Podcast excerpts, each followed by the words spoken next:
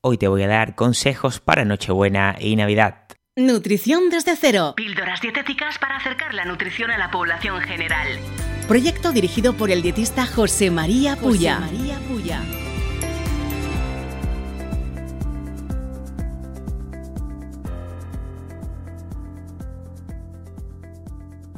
Todos lo sabemos, Navidad es una época, una fiesta de celebración, de alegría, y es muy importante disfrutarla con los más allegados. Sin embargo, también es muy importante y hay que ser consciente de que si hemos empezado un objetivo meses anteriores, hay que tener muchísimo cuidado con estas fechas porque se nos puede ir todo al traste. Con esto no quiero decir que no se pueda comer mucho en Nochebuena y en Navidad. Con esto quiere decir que depende mucho del objetivo que tengas. Obviamente si tienes un objetivo muy largo plazista, no hay ningún problema. Disfruta las comidas, disfruta las cenas. No hay ningún problema, disfruta de los tuyos. Nadie va a engordar excesivamente por fechas tan concretas. El problema está en los días rutinarios. El problema no está en la cena de Nochebuena, el problema no está en Navidad, en Nochevieja, en Año Nuevo.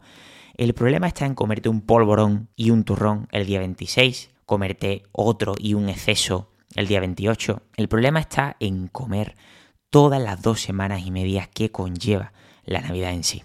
Por eso no hay una regla específica sobre lo que se debe o lo que no se debe de comer en estas fiestas. Lo importante es tratar de mantener un equilibrio y disfrutar todas las celebraciones sin que te exceda demasiado. Por ejemplo, algunas sugerencias que pueden ayudarte a que mantengas un equilibrio en estas fiestas. Bebe suficiente agua para mantenerte hidratado y saciado. Trata de evitar comer en exceso y presta mucha atención a la saciedad. No te sientas mal en ningún caso si te das un atracón en algunas de las comidas. Lo importante siempre es mantener un equilibrio a lo largo de todo el tiempo. Añade siempre alimentos proteicos, alimentos saciantes altos en fibra como proteínas, verduras y granos enteros. Trata de reducir el estrés durante toda la temporada navideña si es que puedes. Establece límites saludables y respétalos. Por ejemplo, decir no a compromisos que sientas que no puedes manejar o que limites la cantidad de regalos de compra o que reciben regalos navideños, cestas, etcétera. Tener mucho cuidado.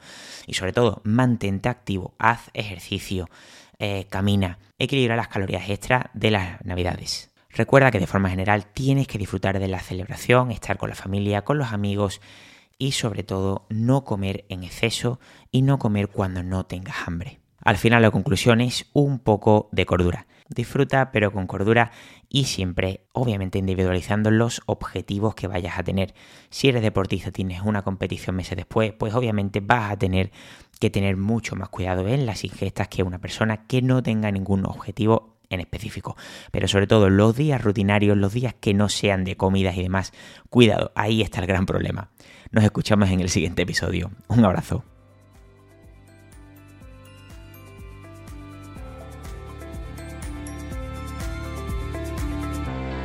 Si consideras muy básico este contenido, te recordamos que puedes ampliar tus conocimientos de nutrición en alimentología.com y en el podcast El Alimentólogo.